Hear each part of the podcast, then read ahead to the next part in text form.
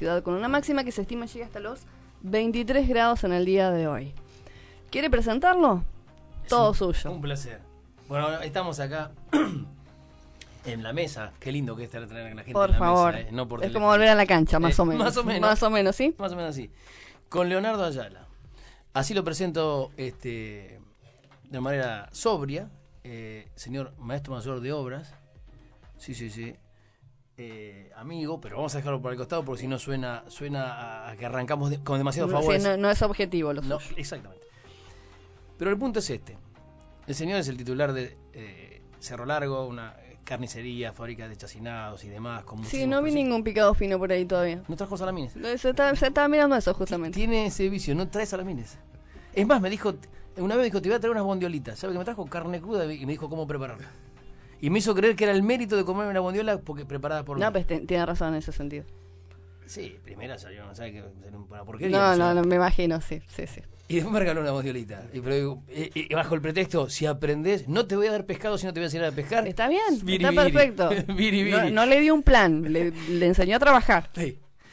Bueno, pero ¿por qué está acá? Eh, lo- ¿Por qué eh, eh, es una, tis- una satisfacción especial que esté Leonardo acá? Porque hasta ahí dije que es eh, titular de un, de un, de un, De una de un firma negocio, una reconocida y, todo, y está bien, y así hemos hecho más de una vez. Pero, ¿y por qué usted me da la, la autoridad de presentarlo a mí? Porque sabe que lo que hago yo, o trato de hacer en este programa, en mi columna, es alentar a los emprendedores a eso, a que emprendan y que se reinventen. Y si hablamos de reinventarse, ahora sí, no voy a dejar de decirle Leonardo Ayala para decirle Leo. Y que nos vamos a repasar en lo que podamos para que todos se animen, anímense, jóvenes, menos jóvenes, a cualquier edad, a reinventarse y a empezar de nuevo. Porque me consta, por eso puedo hablar con, este, con esta autoridad, que se ha reinventado y ha pasado por todos los, o por muchísimos rubros que, que son dispares, que no tienen nada que ver. No es que empezó eh, haciendo embutidos de la carnicería y, y especias y hoy tiene un restaurante que lo hemos, hemos entrevistado Sí, gente que hay- ha- eh, hay es un camino más o menos. No, no. Leo, cuando en Bahía Blanca empezó este movimiento del polo petroquímico que tanto hablamos y que la gente todavía no entiende. No dimensiona, No exacto, dimensiona y no entiende el potencial que tenemos para, para que derrame y que haya mucho más puestos de trabajo y muchísimo más, más, muchísimas más empresas y negocios que provean, porque no nos damos cuenta de lo que está acá saliendo muy. Vemos las chimeneas y sabemos que sale mucho fuego, poco a poco, y terminamos diciendo cómo se desperdicia el gas. Ah, Esa es el, la visión bahiense. Sí, o un día va a explotar todo y no va a quedar nada acá en. Bahía, más o menos. Digamos que, o me parece más adecuado saludarle y preguntarle cómo le está yendo en este emprendimiento, que es lo suyo. y lo de- ¿Cómo estás, Leo?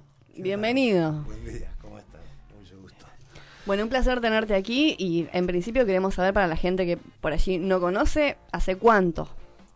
Bueno, Cerro Largo, ¿cómo arranca? Cerro Largo arranca con eh, un emprendimiento eh, ganadero. O sea, empezamos como productores eh, porcinos en la comarca, exactamente en Torkins.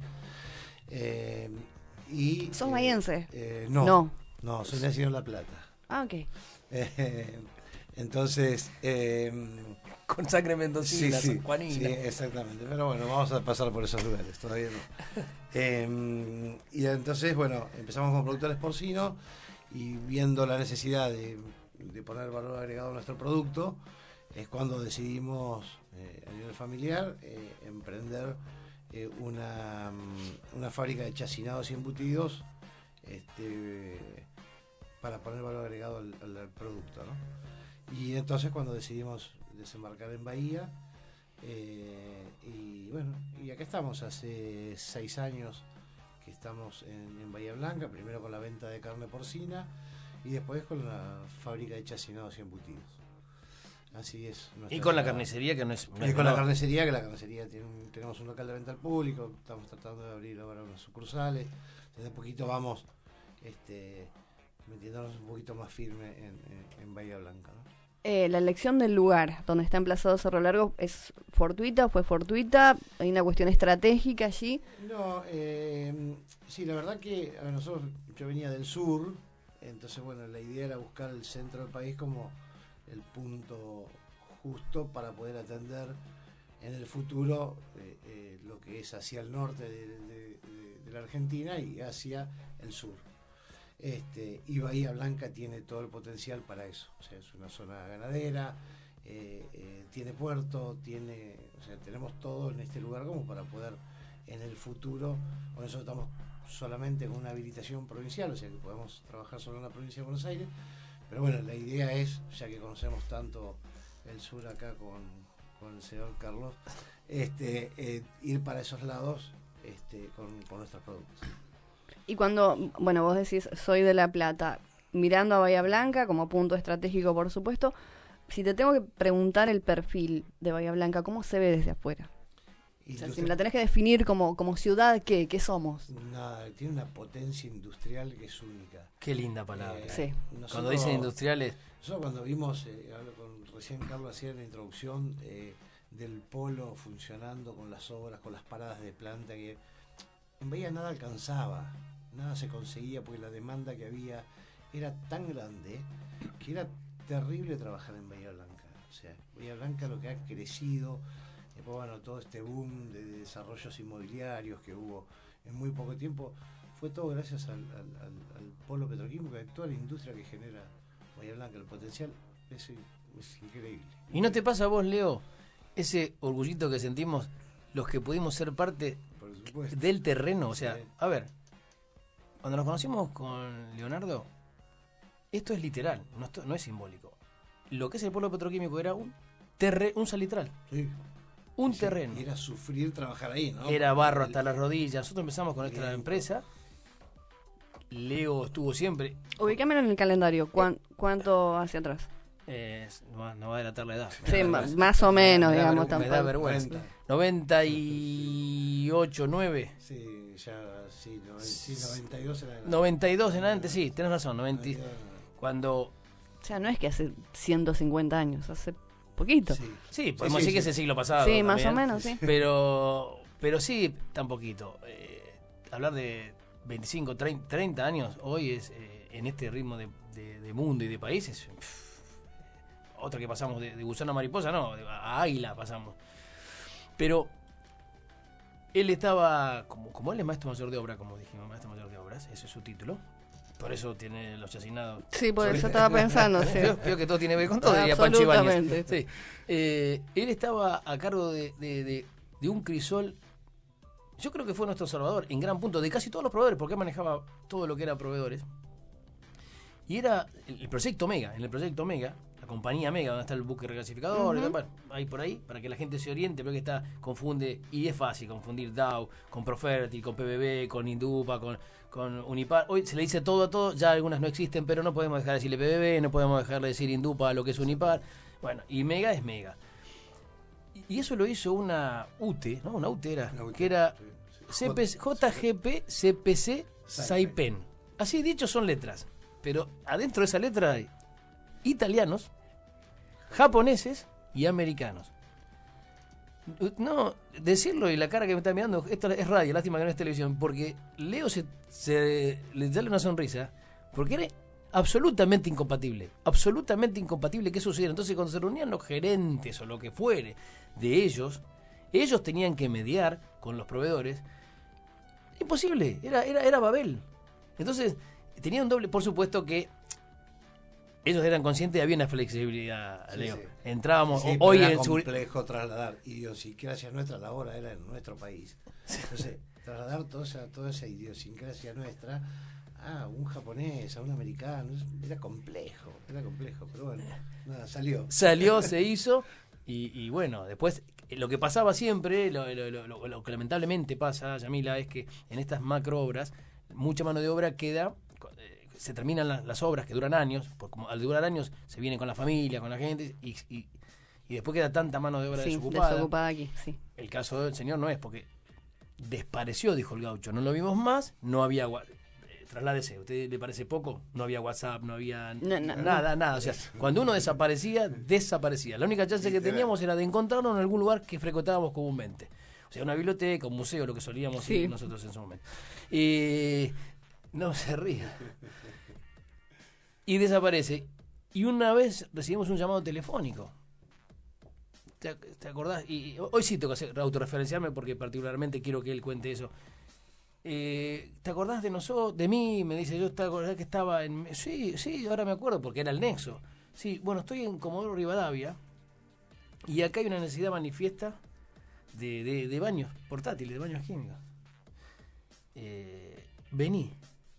Bueno, sí, sí. Leo estaba trabajando, ahí contanos vos, ¿qué estabas haciendo en el petróleo, en, esa, en, esa, en ese mar de tierra?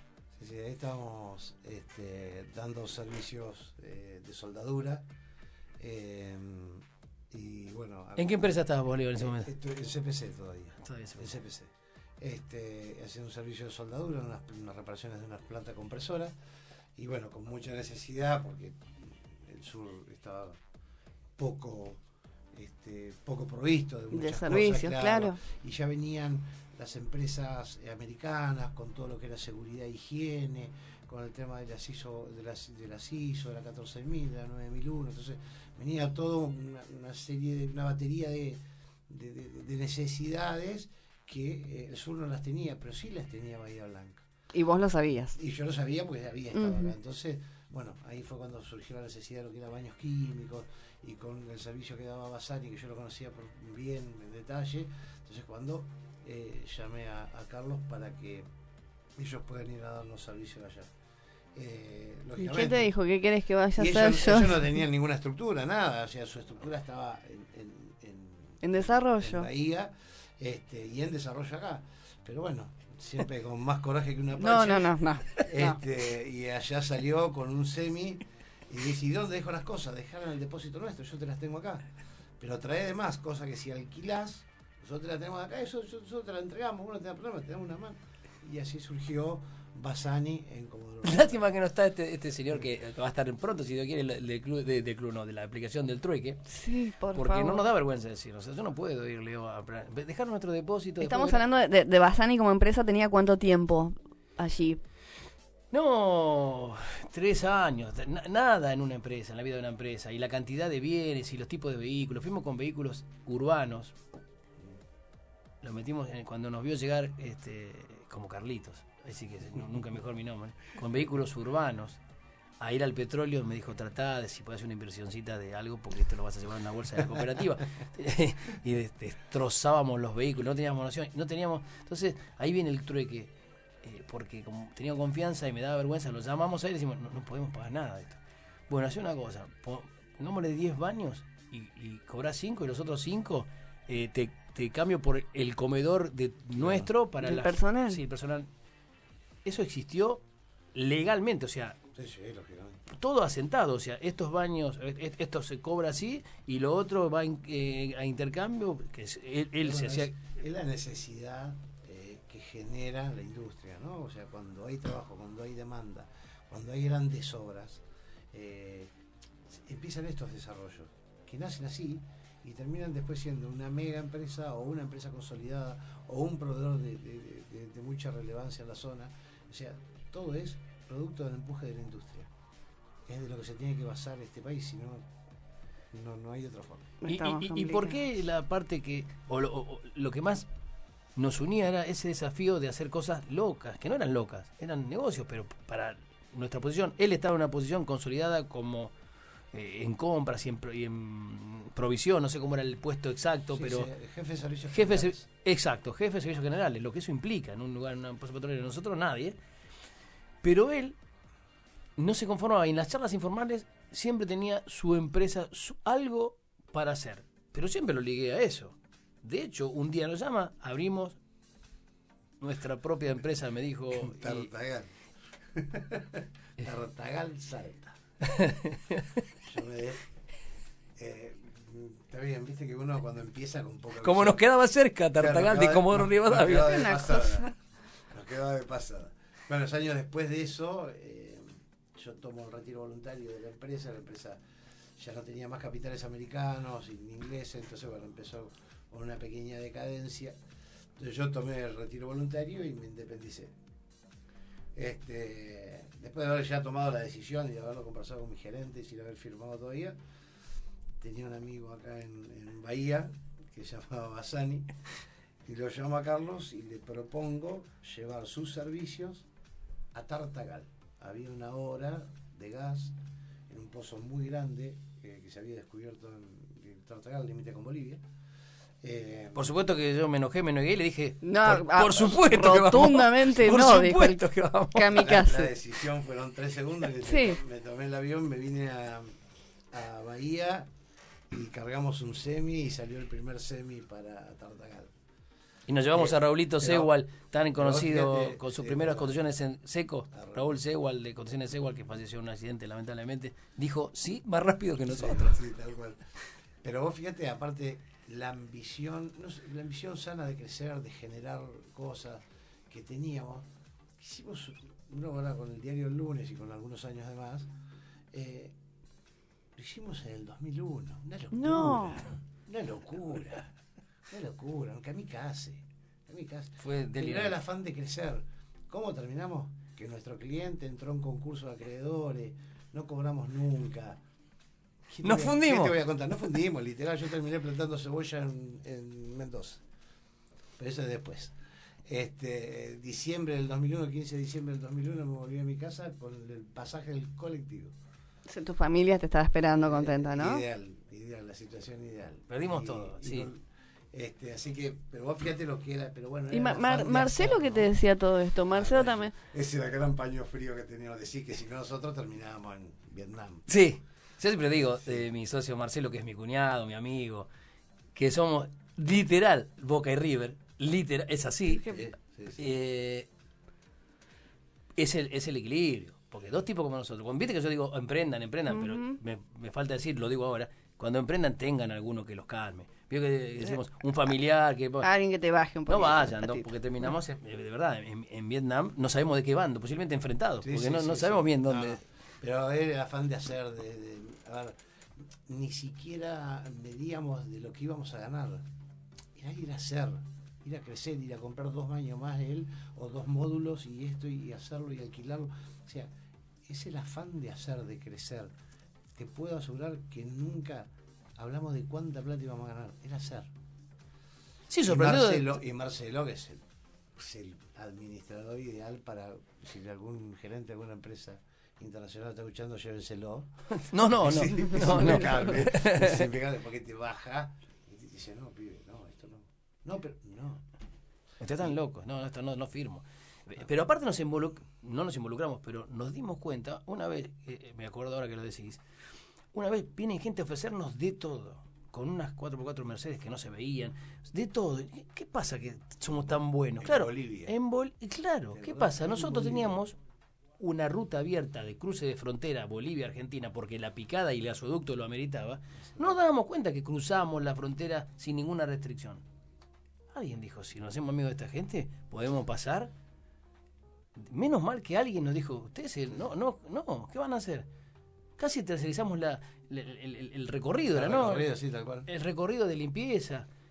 Porque eh, de verdad la inocencia de no saber dónde te metías, claro, era, era, un, era un bocadillo, cruzar la frontera sin que nadie, Nadie te diga nada, nadie te pregunte Claro. nada. con un camión atmosférico, seamos sinceros, ¿quién claro. revisa el camión atmosférico? Bueno, eh, inocencia pura, porque estamos hablando de hace veintipico años atrás, teníamos treinta y algo, o sea, es la realidad, era muy chico, eh, como empresarios éramos muy Claro. chicos. Y cuando había que conseguir plata, lo cuento ahora porque, porque él estaba en, en el sur y se había independizado y había un circo, esto de, de bizarro a necesidad, había un, un circo en Comodoro Rivadavia, Un circo literal, digamos. un circo, un un circo circo con de carpas. eh. con payaso, con Es enano, como el que estuvo hasta hace poquito acá en el parque. con, con, con, con gente Sí, baja, sí. con, con malabarista, con todo lo que uno ve en un circo, que vivía así, nómade. Y vino esos vientos de Comodoro. Justo estábamos hablando de él, estoy mal económicamente porque no, no certificaban, la- todo este lío, no certificaban. Entonces, era todo, estábamos todas las empresas metidas dependiendo de que la petrolera, había paros en Termap, Sí. eh, el petróleo. Cortes de ruta. corte- y se voló, el- vino un viento, el circo fue a parar al mar. Literal al mar. Desapareció el circo, desapareció el circo, desapareció el circo. Bueno, un día, no, a a los dos días voy a lo de Leo a ver si habíamos podido solucionar algo. Entro al depósito de Leonardo y ¿qué encontré, Leonardo? En tu depósito. Las carpas del circo. y había que coserlas. Así que empezamos a coser capas del, carpas del circo. Teníamos hasta los enanos dentro del, la gente baja o los chicos de menor talla dentro del, del, Del galpón, depósito, pegando. este, cosiendo el galpón. Que, nada, había que reinventarse, subsistir, pagar empleados. este, y de soldar, de hacer soldadura de alta presión a coser carpa de, de circo, eh, era como un poco eh, diferente, pero bueno, nada, acá estamos. Bueno, por eso los que están escuchando de emprendedores, este, esto para un café, para un asado, hoy estamos en la radio, hace mucho que yo quería que venga Leo, eh, y fíjense que de esa metamorfosis que pasamos, hoy tiene, tiene un- un- una fábrica de chacinados, tiene un futuro, estás pro- proyectando, hablando de lo tuyo, un- un- una fábrica, estás proyectando... Sí, estamos, estamos queriendo eh, hacer algo para poder sacar un permiso nacional con, con otras instalaciones y poder ir eh, para el sur, que es un poco la idea, y tener ya la patente que se llama, que se dice de Senasa para, eh, para todo el, el país y no la de la de provincia que nos limita nos limita bastante, ¿no?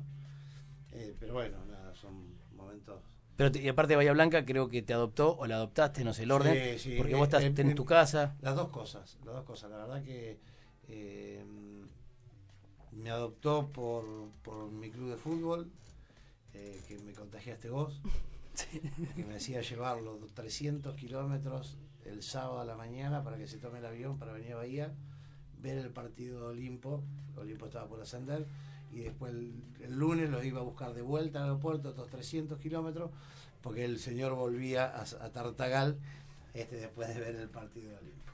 Y me- ¿Se acuerda me cuestionaron que no era hincha de Olimpo? ¿Se acuerda me lo Eso, cuestionaron? eso lo hacía yo todos los fines de semana. Este, mm, Ah, es increíble. Sí, Lo sí. tuyo es increíble. y, mm, ¿qué y terminaste poniéndote una camiseta de Olimpo. Porque de. Tartagal ni siquiera salíamos de, de la Deporte de Jujuy. No, hasta Salta me tenía No, que dar. salta, salta, salta capital. Sí, íbamos a salta. Por No, camino de cornisa, ¿no? Venías a ver el partido literal. Sí, sí, sí. Por supuesto. Sí, sí. Nada más que a ver el partido. No, y qué otra Y cosa. ahí me empezó con Olimpo, Olimpo, Olimpo, y bueno, acá estamos. Yo socio de Olimpo. Tu hijo juega en Olimpo. Mi hijo jugando en Olimpo, dando una mano en el básquet de Olimpo, así que bueno, ahí que estamos. No, es una Es- cosa es contagioso. insólita. Este, pero ya te digo, eh, a ver, la Argentina, eh, lo escuchaba en la introducción en el auto mientras venía, eh, y lo escuchaba Carlos, que hay muchos países ricos y son pobres, nosotros somos uno de ellos. Pero somos nosotros, somos nosotros, somos los argentinos, somos los que hacemos, los que vivimos en este país. Hay muchas formas eh, de llegar a hacer algo, pero hay una que no se puede reemplazar y es trabajando. No hay otra. El resto, por lo menos para los terrenales o para lo que estamos en el día a día, no es. Hay una sola forma y es trabajando, creando, desarrollando, inventar o no, o continuar algo que ya esté hecho. Pero los, los, las pymes son la fortaleza de este país y tienen que ser. Somos las más olvidadas.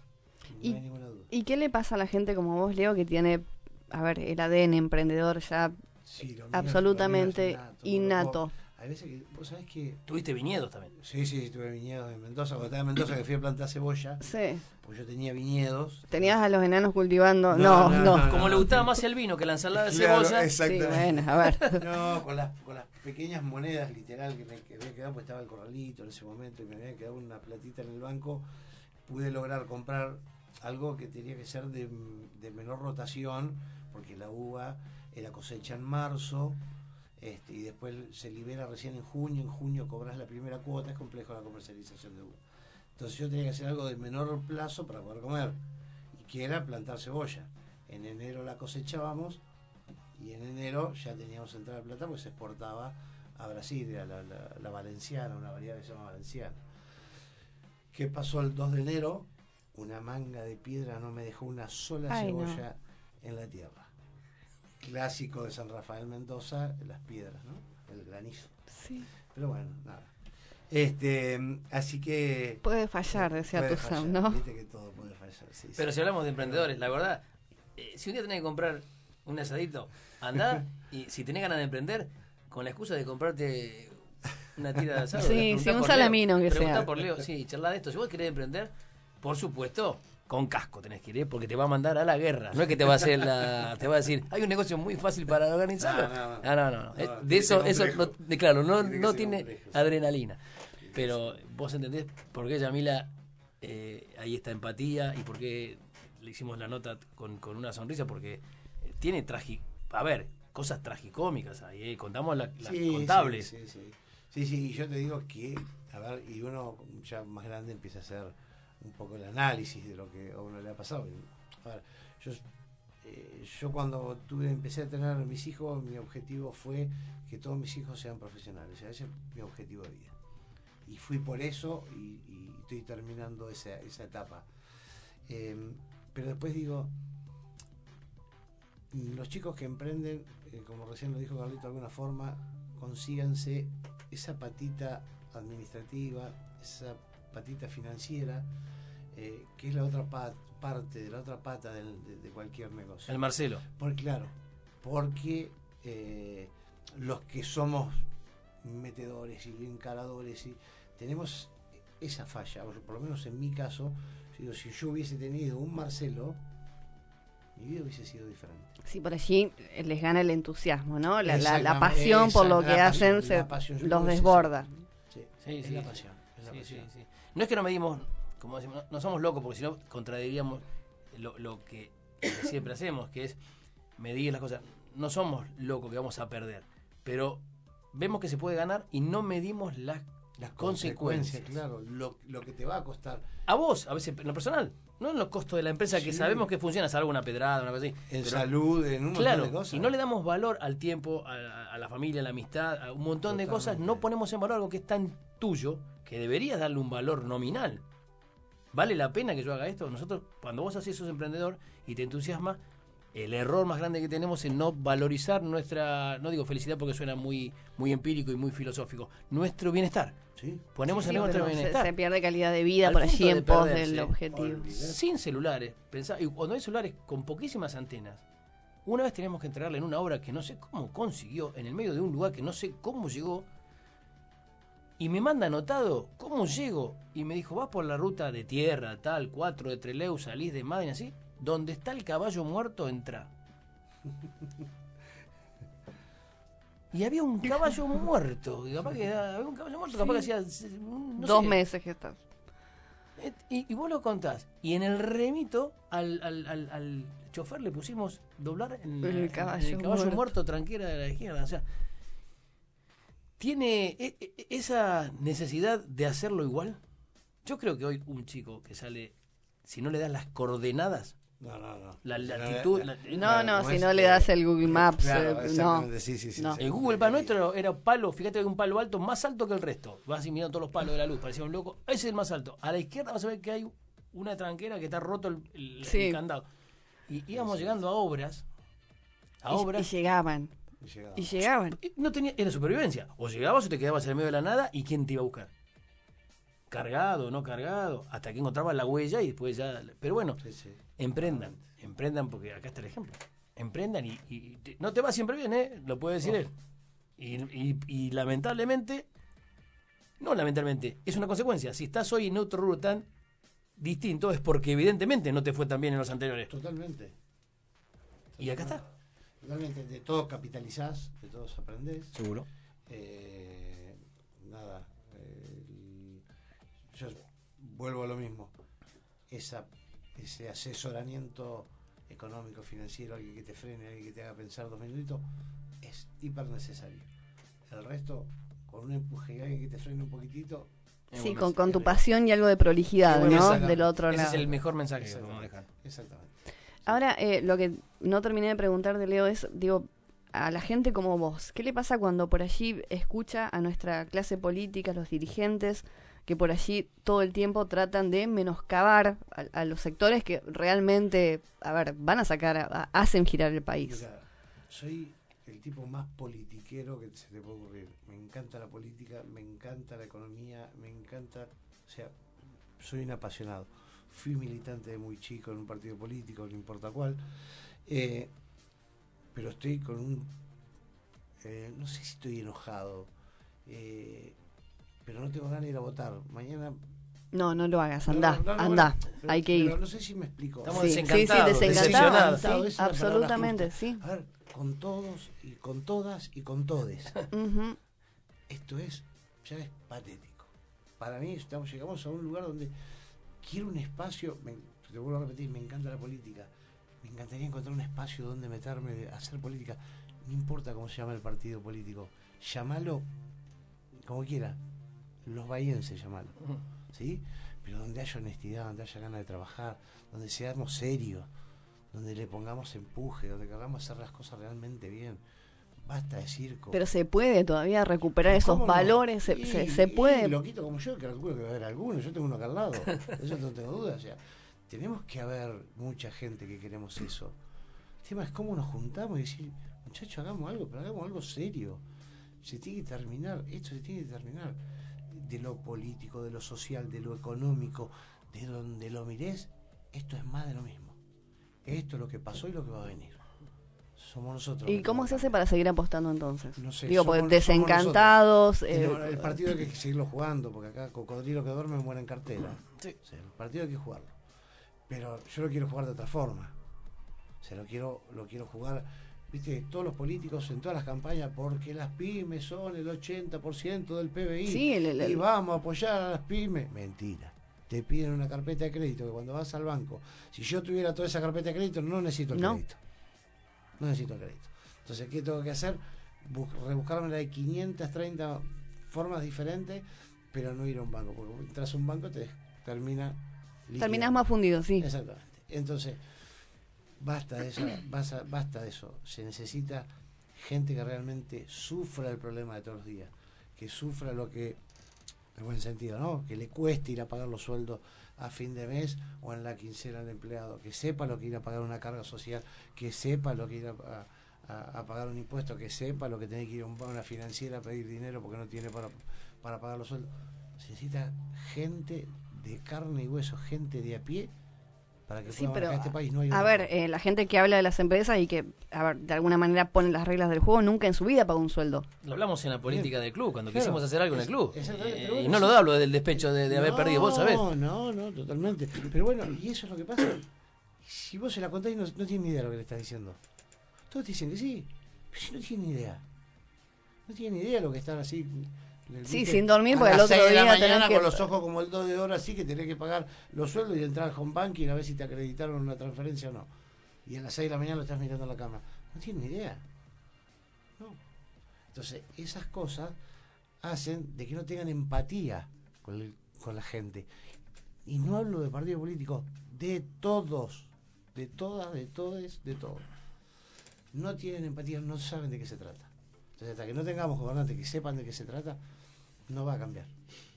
Y entonces, en ese escenario, ¿cuál es el mensaje para los jóvenes? Digo que por allí están con tu mismo entusiasmo, con tus mismas ganas, con esa pasión. El emprendimiento no se tiene que terminar nunca, siempre para adelante, siempre positivo, siempre. Sí, pero acá o en Ezeiza. No, no, no, acá, no, no, no. Nuestros hijos acá. tienen que- nos No, no. sufrimos muchísimo. eso, Nunca yo eso. Está bien, nosotros somos una generación donde no teníamos info de qué es lo que pasaba en Italia, en Francia, o nosotros sí o sí estábamos, eh, no teníamos eh, forma de saber lo que pasaba en otra parte. del Nuestra Italia, nuestra España era Comodoro era acá, y nuestro de. Estados Unidos era Tartagal. Tartagal, Exactamente. ¿no? Sí, sí, sí. Eh, pero entonces, pero igual, si hoy yo tengo que decidir, yo me quedo en mi Argentina y no la cambio por nada.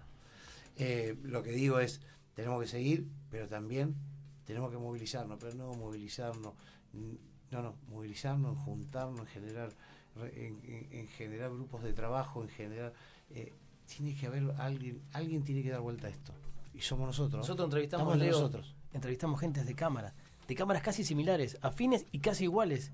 que Con opinan- discursos Ah, no podíamos creer. las antípodas. Gente que representa a las Lo- pymes, los lo empresarios, a la industria. Uno, el, el centro de eh, bonaerense y el otro Buenos Aires y empresario. Lo mismo, el mismo título, ¿viste? Es Sí, como sí, el sí, campeón sí, de sí. boxeo, el de la asociación, del consejo, sí, los sí, dos sí. se suben al ring a pegarse. Claro, sí, sí. Lo mismo que uno dijo blanco y el otro dijo negro. No dijeron gris. Yo Pero son los tipos que se sientan en la mesa con el con Eso- los ministros de producción a, poner las reglas. Preguntémonos, acá, si nosotros pensamos que los gobernantes no saben lo que hay que hacer, es mentira. Todos sabemos lo que hay que hacer y lo que no hay que hacer. El tema es que lo que hay que hacer a ellos no les conviene y no les sirve. Ese es el problema. Acá sabemos todo lo que hay que hacer y lo que no hay que hacer. Pero nadie lo hace, porque se perjudican ellos. Sí, bueno, pero mientras tanto, los que venimos, las generaciones que estamos un poquito por detrás de ustedes, venimos. Somos, somos los que los tenemos que juntar, somos los que los tenemos que movilizar, somos los que tenemos que generar ese espacio Bueno, de pero ¿qué, qué, qué hicieron mal? Porque hagan un, un mea culpa también ustedes, los, las generaciones un poco más avanzadas, digo, no, porque, porque vamos a- porque fuimos a lo clásico toda la vida. Porque había tres partidos que son los que estaban, bueno, en la época nuestra no había Sí. más, pero este pero siempre estaba que el peronismo, que el radicalismo, en su momento el, el PI y el MIR, y listo, y eso era, y ahí estaban. Entonces, y siempre fueron lo mismo. pero los que están hoy eh, no arrancaron Son ayer. mismos, ¿eh? No Hace los 30 mismos. años. eh, Y, este, y- y- preguntar sí. los apellidos son el, el hijo o el nieto. Pero cuando éramos chicos también nos pasaba que nos parecía que, que no era para nosotros, que realmente que fue, fue lo que los envició. Nosotros creíamos que el político era una casta especial. Sí, seguramente. El señor, viene el señor ministro. El señor ministro es el gaucho que estaba los domingos hasta antes de ayer. Claro. Y, y- y porque, pero vos veías, de, verdad, tenía era institucionalmente visto de otra manera la persona como tal. Era una institución en sí mismo. El secre, un- unos títulos. El señor intendente, yo traba- eh, estaba en la escuela y en un trabajo práctico, no sé si literatura, ¿qué? Más que más allá de que era una escuela técnica, tuvimos que hacer una nota al, al intendente y al señor bibliotecario Germán García, que en paz descanse, un crack. Entrar a la, a la biblioteca a hacer las cosas fue algo divino, el olor a libro que nos pasaba. Entrar a la municipalidad a hacer la nota a un intendente, yo me acuerdo que parecía, Sí, no, no, no, totalmente. parecía que Eh, tenía que hablar con el mi jefe mamá, mi, ceremonial sí, mi mamá que- me vistió con la, eh, o sea, me vistió, Sí. me acomodó la, ya era grande, pero me acomodó la corbatita eh, de- de- de- del blazer mío con esto y lo otro, y entramos con unos nervios a hablar con el sí, una intendente. ceremonia. ¿Qué hoy pasa por la- Nos damos cuenta que el intendente es el mismo tipo que anda en bicicleta conmigo los domingos. O sea, que charlamos y comemos unas... Pero siempre nos criaron, por lo que fuera, no sé, porque eran los tiempos, en algo que era una casta superior y está más allá. No nos dábamos cuenta de hacer política, si es una mea culpa, no nos involucramos porque nos parecía que nos excedía hacer política, que era para otra gente. Eh, Evidentemente fue un error. Y, y ellos salieron de nuestros mismos. No, no, no vienen, no son marcianos, son nosotros mismos que se animaron a hacer política. O lo peor, a mi juicio, me hago cargo, lo peor es la tradición familiar de un político, otro político, otro político. Hay apellidos que yo no sé si es el hijo, el nieto, el bisnieto, el, el- no sé, el que van a ser, o el que- no, lo- sé. no, sí, sí, sí. Y son los mismos apellidos de siempre y siguen haciendo política. Entonces, ¿qué le vas a pedir? Pero bueno, nada. La mía culpa es esa, no habernos involucrado en su momento. Y la otra es las necesidades. Nosotros estábamos, teníamos que laburar, estudiar, no teníamos tiempo Obligado. para no ganar Sí, sí, plata de hacer no, política. no, sí. Y la política en nuestro tiempo, no nos olvidemos, estamos olvidando un detalle, era difícil. Hacer Claro política en nuestra juventud Claro que era difícil. era peligrosísima. Sí, sí, sí, sí. Yo, Peligro. el primer No te olvides de que nos criamos- nos el criamos primer en- centro de estudiantes que tuve, terminamos, terminamos presos todos hasta que nos fue a buscar nuestra, nuestros padres Nos y ya criamos, en claro, democracia. ¿eh? nos criamos en dictadura, eso no, no, no, no es un punto menor para hacer política. No, no, no, no, no está bueno. Pero ya te digo, eh, hay muchas cosas que hay que mejorar, hay muchas cosas que hacer, pero el emprendimiento tiene que seguir, el entusiasmo tiene que seguir, pero también tenemos que movilizarnos y generar espacios de discusión que estén por fuera de la política y hacer política de la sana, política de la verdadera, política de la que necesitamos. Sí, política está claro, hacemos todos los días, todos desde cada uno de los lugares que nos tocan, pero digo, las decisiones que a, a vos te atañen, que a vos te atañen como empresario, como eh, gente que sigue invirtiendo, parten desde allí, lamentablemente, ¿no? Por gente que Pero vos fijate, vos fijate Mucho el no tema de lo, entiende. de lo que son los planes sociales, famosos planes sociales. ¿Qué se ha hecho con los planes sociales en la Argentina? Nada. Gobierno que viene, gobierno que sigue incrementándolo. Hay gente que tiene mucha necesidad. ¿Es cierto? ¿Y hay que tenerlos? Sí, en todo el mundo existen. Hasta en los países más desarrollados existen. Ahora, ¿cómo hacemos para sacarlos? Pero no para sacarlos no solo por el costo, sino porque necesitamos a, la persona darle herramientas para que se defienda en su vida y tenga un mejor pasar y no el de un plan. Y que es- Entonces, alguien que nadie sabe que habría que hacer acá un tipo bolsa de trabajo, publicarla en internet y decir cada empresa que tome un empleado de esto, el costo es cero. Le- el Estado le paga la RT y la obra social y si la empresa de Carlos contrata a un empleado de esta bolsa de trabajo. bolsa de trabajo, el costo es cero de por vida, que le pague solamente el sueldo, Carlos. ¿Sabe la gente que lo tomaría? Y después puntuar, listo, hacer un tipo scoring, que cada persona tenga su scoring de acuerdo a su comportamiento. Y así se puede ir eliminando. Pero no, acá tenés un empleado, a los 5 minutos pagás el 60% de cargas sociales. y, a los, Sí. y a los 20 minutos, si no te gustó, pagas Y claro, triple sí, indemnización y Claro, juicio. exactamente, y atrás tenés un juicio y tenés... ¿viste? Entonces, Exacto. Sí, y además tratar de evitar toda esa bolsa de desocupación que cada vez es más grande, lamentablemente, Exactamente. potenciando la educación, ¿no? Porque si, si tenemos las herramientas y se las damos, Totalmente. no, no llegamos a eso. Uno de tus invitados dijo algo que me, me encantó, que siempre la frase es hay que crear trabajo, hay que crear trabajo. Dijo, no hay que crear trabajo, hay que crear empresas. Empresas, Sí. Las empresas crean el trabajo. exactamente. El político dice, tenemos que crear trabajo. ¿Qué? Empleo público. O sea, Sí. tienen que crear empresas. Dejar que vos creas empresas. O permitir que creen empresas. Sola se crea el trabajo. Pero, Y es, esa es la frase. Creemos empresas, no trabajo. Claro, pero, pero, como- pero ¿cómo está hoy, Carlos? Imposible. Es imposible. Muy Es difícil. imposible. Muy difícil. Es imposible. Vos, si, si nomás tenés que armar hoy una sociedad nueva, no sé cuánto tendrás que depositar, pero capaz que tenés que depositar un millón de pesos para crear una sociedad. Porque Sí, si- solamente en la formalidad, en la, en digamos, la ¿no? for- claro, en la formación Sí. de la empresa tenés Ujú. que, para la Inspección General de Justicia, tenés que. Ya así arranca. Sí. Imagínate de ahí para arriba. ¿no? Bueno, pero el mensaje es, hay que seguir, hay que seguir, hay que redoblar la apuesta. Sí, sí, Y totalmente. eh, siempre nos prometen lo mismo, ¿no? Mm, Van a venir mejores tiempos, o Tenemos están un por punto venir. pendiente porque fíjate que te dijimos, fuimos hasta el sur, hasta la Patagonia, no sé dónde. Fuimos hasta Tagal. Mendoza, vamos a empezar un emprendimiento lindero al Uruguay. Vamos a ir entre Río, Corrientes. No, no fue falta- para Mesopotamia. Nos falta el tema de la Mesopotamia, pero ya estamos, estamos viendo que podemos hacer. Yerba, algo a hacer. Claro, para sacar los cuatro puntos cardinales. La llevamos a usted, no se preocupe. No, gracias, yo con ustedes dos no voy a ir a ningún lado. Muchísimas gracias, Leo, un placer, No, a de ustedes. verdad, un placer escucharte. Gracias a ustedes y bueno, cuando quieran, a su disposición. Gracias, le tengo que pasar por tu negocio porque nosotros mantenemos el club del trueque. ¿Sí? Por Sí, supuesto. Totalmente. Mandame un baño porque yo, no, ¿cuánto me sale? No, no, bueno, pasá por asado. Bueno, ahí tenés el asado. Serio, en serio, hacemos, troque, hacemos- seguimos con el troque. Bueno, vamos a ver qué se me ocurre para ir a buscar un salamincito. Muchísimas gracias, Leo. Gracias. 18 minutos de las Gracias. 13, hacemos un pequeño corte y hay más portfolio.